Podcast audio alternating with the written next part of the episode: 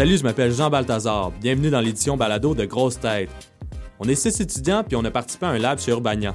On s'intéresse à la recherche universitaire sous des angles surprenants. On multiplie les regards des chercheurs pour développer une vision différente de thèmes comme la mort ou la surabondance, le terrain de jeu, tout ce qui est innovant à l'UQAM. Dans cet épisode, on s'intéresse au mouvement. Puis on s'est rendu compte que les mouvements physiques entraînent des mouvements sociaux. On a parlé de soccer pour finalement réfléchir à la discrimination. Des joueurs de soccer en Amérique du Nord là, qui viennent dans le grand Far West euh, du soccer dans le monde. On a rencontré la première entraîneuse d'une équipe masculine de basketball universitaire en Amérique du Nord. J'ai déjà recruté des gars ici. C'est vrai? Ah oui. T'es venu ici euh, Ah regarder? oui. Puis on a réalisé que travailler au bas de l'échelle, même quand on a l'impression d'avoir des jobs plutôt immobiles, ça veut souvent dire ben des problèmes physiques. Du travail debout, tout est aménagé sur le comptoir pour un travail debout. On vous présente tout ça dans les 20 prochaines minutes. Grosse tête, édition balado, ça commence.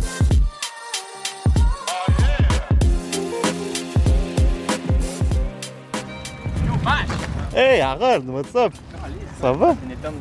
Ça va? Faut que faire une entrevue. Ah ben là, ça a l'air qu'on est dans le B-side de l'entrevue. Écoutez le son du vélo à Harold. Comme tout le monde, t'a- tout le monde Jasmine Legendre a jasé avec Bachir Sirois Moumni sur un terrain de soccer parce que lui, il s'intéresse à l'impact sociologique du soccer en Amérique du Nord. Il n'y avait pas grand monde qui avait parlé de ça avant lui. Il s'intéressait à ça parce que, un, c'est un gros fan de soccer, et deux, il trouve qu'on n'en parle pas assez comparé aux autres sports, par exemple le hockey. Il a fait sa maîtrise sur les ultras au Québec et leur influence sur la popularisation du soccer. En ce moment, il continue de travailler sur des questions qui touchent le soccer dans le cadre de son doctorat. Il étudie le processus identitaire par lequel les sportifs en arrivent à devenir des stars médiatiques. Mais tu sais, si on a ça au soccer, on n'a pas ça au hockey. Pourtant, le hockey, euh, c'est comme notre sport national. Ouais. Qu'est-ce qui fait que dans un sport qui, peut-être, qui a peut-être un peu moins d'influence dans la culture populaire euh, québécoise, ait des ultras, mais pas l'autre? Qui est plus populaire? Là, moi, je m'intéresse davantage euh, au phénomène de spectacularisation du soccer, qui a tout le temps été un sport de pratique amateur. Tu sais, toi, tu as joué au soccer, puis tu viens de Thetford Mines. Ouais. Ça montre qu'il y a quand même... Ça, ça s'est développé dans une culture euh, amateur de pratique sportive.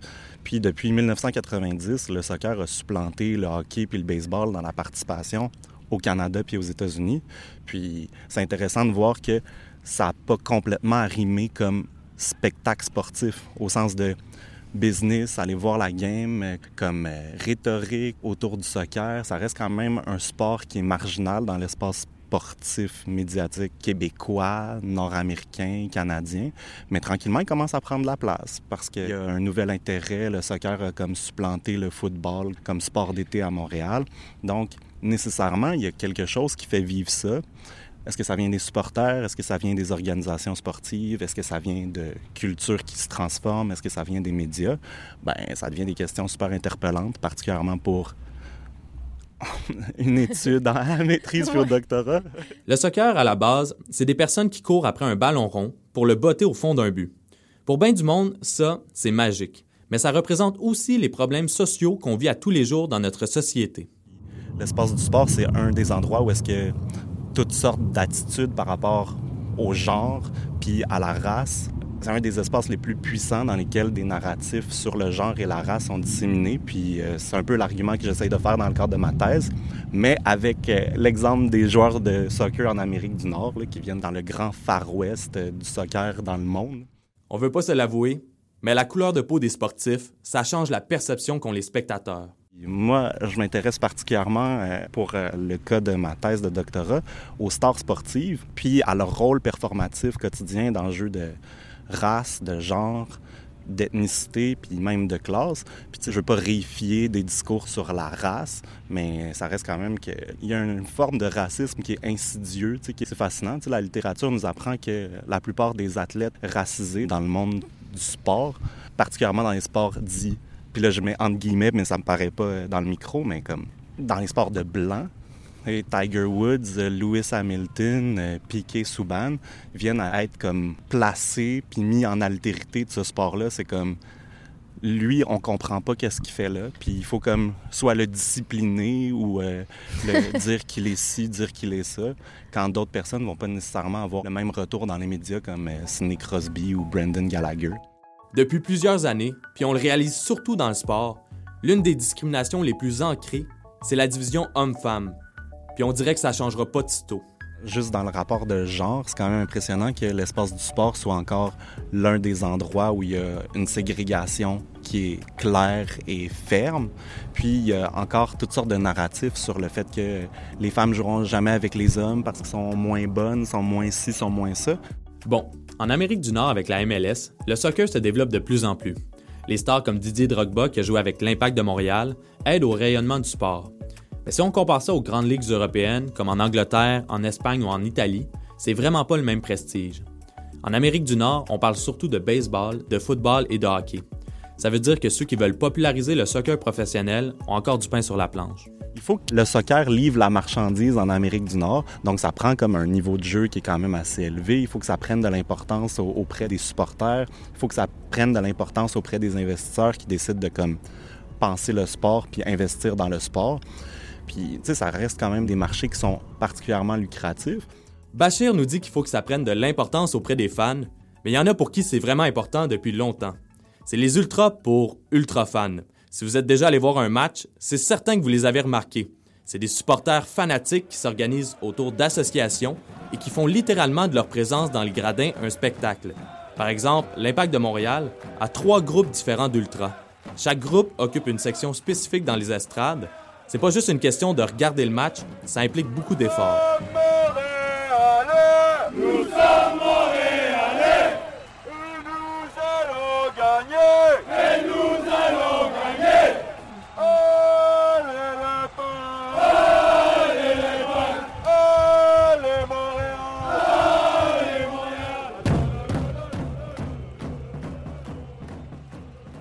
Ben, ils préparent des bannières, ils vont voir les games à l'extérieur, font des déplacements. Ils sont très intenses, sont très investis dans comme un, discours de résistance euh, autour du foot business, etc. Donc, c'est un style de vie, là. C'est pas... Euh, tu ne deviens pas ultra qui veut.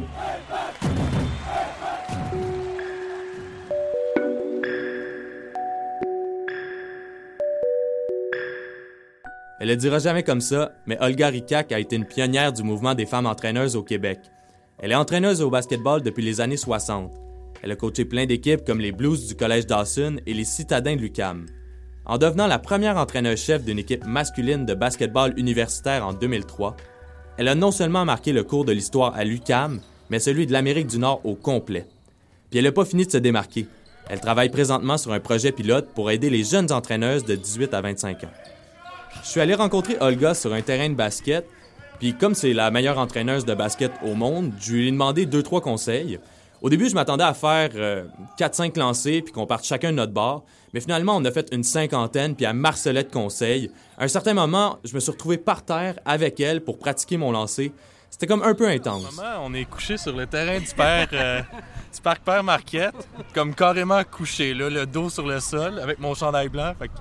C'est sûr. Ouais, le gars est couché à côté de moi, puis euh, là, elle me tient le coude parce qu'il faut que je lance comme il faut. OK, vas-y, tranquille, tranquille. OK. tranquille! C'est parce que je suis stressé. Que ce soit quand Olga a commencé à coacher ou même encore aujourd'hui, les femmes sont rares dans le monde du basket. Non, il n'y en a pas. Il n'y en a pas. Même au niveau cégep, il n'y en a pas. Aux États-Unis, ils ont commencé avec euh, une équipe euh, professionnelle. Mais tout le monde disait, ah, c'est promotionnel, euh, ils veulent que les, spectateurs euh, viennent voir les matchs parce que c'est une femme. Mais non, il n'y en, a pas. Les équipes d'hommes sont coachées par des hommes, puis l'équipe des femmes sont coachées à moitié par des femmes, puis plusieurs à des hommes. Mm-hmm. Donc, non, il n'y en a pas. Puis là, on est 2017. Oui, on a fait du progrès. Ça, c'est vrai. On a fait du progrès mais c'est minime en comparaison. Olga, c'est une pionnière. Tout le monde le dit. Mais quand on lui demande, elle voit pas ça comme ça. Les gens, ils disent, ah, tu es un phénomène. Non, je suis pas un phénomène. Je travaillais pour être connaissant. J'aime ça comme un, une folle. La passion est vraiment... Je suis une personne très émotive.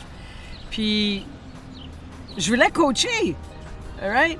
Mais même si pour Olga, il n'y avait rien de troublant avec le fait de coacher des joueurs de basket, elle a quand même subi du sexisme, surtout quand elle allait avec son équipe disputer des matchs aux États-Unis.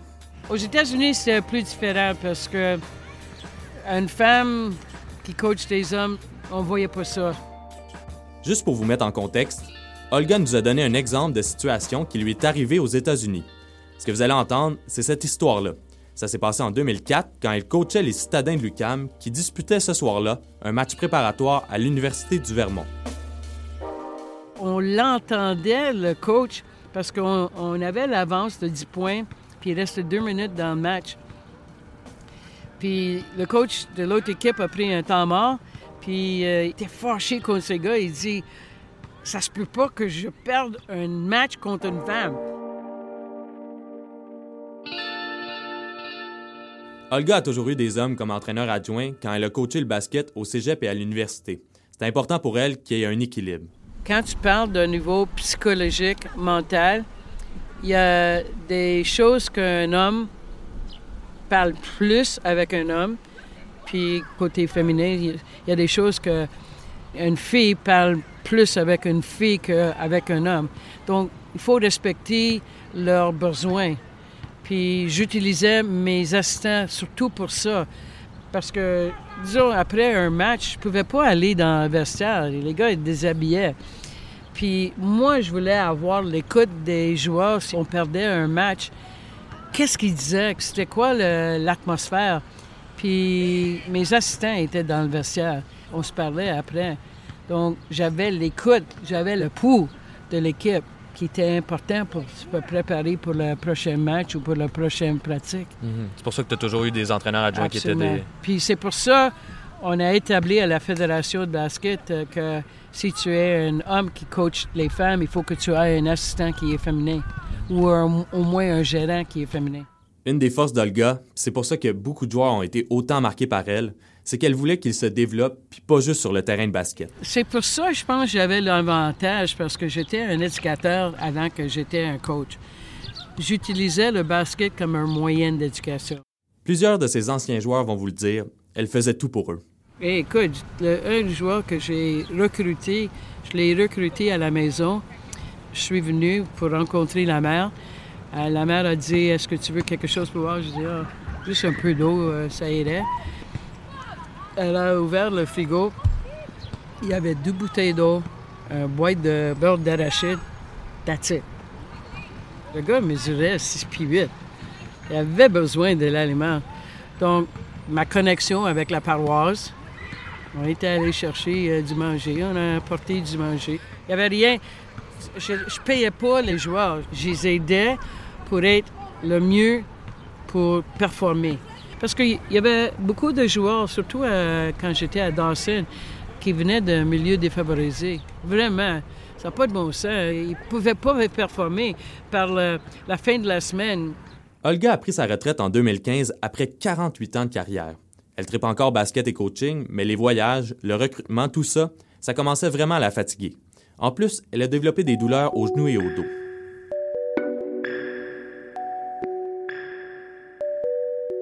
Des problèmes physiques, Karen Messing en a observé beaucoup durant sa carrière. Elle est professeure au département des sciences biologiques de l'UCAM. C'est pas les blessures sportives comme celle d'Olga qui l'intéressent, mais celles des travailleurs au bas de l'échelle qui font des métiers pas mal moins glamour que celui d'Olga. Ses recherches, c'est pas juste une question de mouvement physique et de posture, parce que Karen étudie aussi toutes les conditions sociales des travailleurs. Si Olga a donné un coup de main à la cause des femmes en faisant entendre sa voix dans un milieu dominé par les hommes, Karen, elle, a aidé plusieurs femmes en exposant les problèmes reliés à leur milieu de travail. On était assis dans une cafétéria, un peu comme le café ici, et on regardait Mustapha qui travaillait au comptoir. Puis Mustapha, je le connaissais bien, il avait mal aux pieds.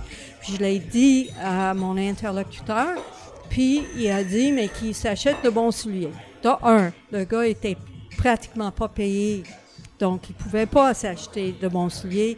De deux, ça aurait été bien moins cher s'il avait un siège. Et je ne comprends toujours pas pourquoi tout ce beau monde qui travaille debout toute la journée ne peuvent pas avoir accès à un siège quand c'est inscrit dans les lois du Québec qu'une personne qui travaille debout doit avoir accès à un siège. C'est un règlement dans la loi. Quand elle était petite, Karen Messing constatait déjà des situations de travailleuses qui la troublaient beaucoup. La conversation avec mon père, c'était que j'avais cinq ans. Il m'a amené à son travail de cadre. Là, je regardais les femmes qui euh, mettaient des petits fils dans des radios de l'époque. On est dans les années 40. Et je disais à mon père, euh, elle trouve pas ça plate de faire ça toute la journée longue. Puis il m'a répondu, non, non, elles sont pas intelligentes comme toi, Karen.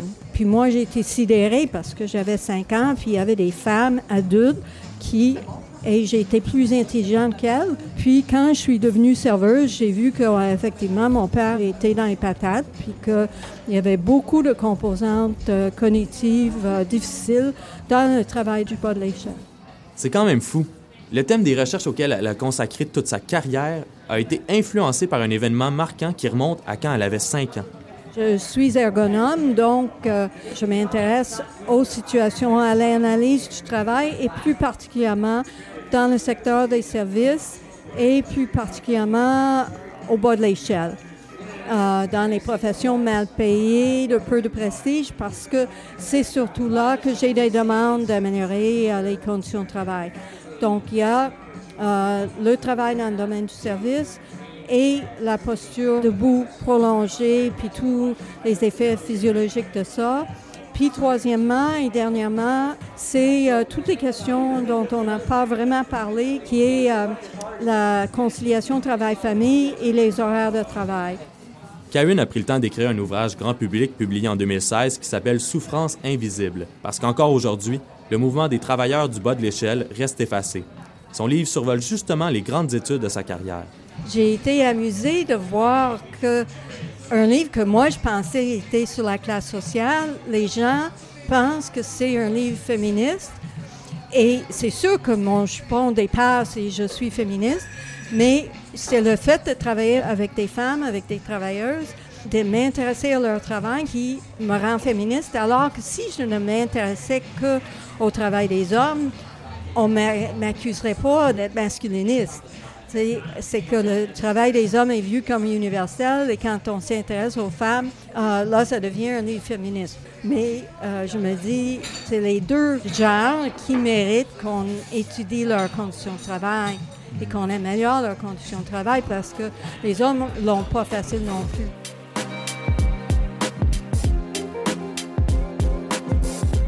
Au travail comme dans le sport, tout bouge de plus en plus rapidement. Tout est en mouvement. Pourtant, certaines choses bougent moins vite que d'autres. C'est le cas de la place des femmes dans le coaching, mais aussi de la discrimination faite envers les communautés culturelles dans les sports professionnels comme le soccer. Et si ce mouvement entraîne des blessures, il y aura toujours des chercheuses allumées comme Karen pour proposer des solutions. Grosse Tête Édition Balado, c'est une équipe composée d'étudiants et de finissants de l'UCAM.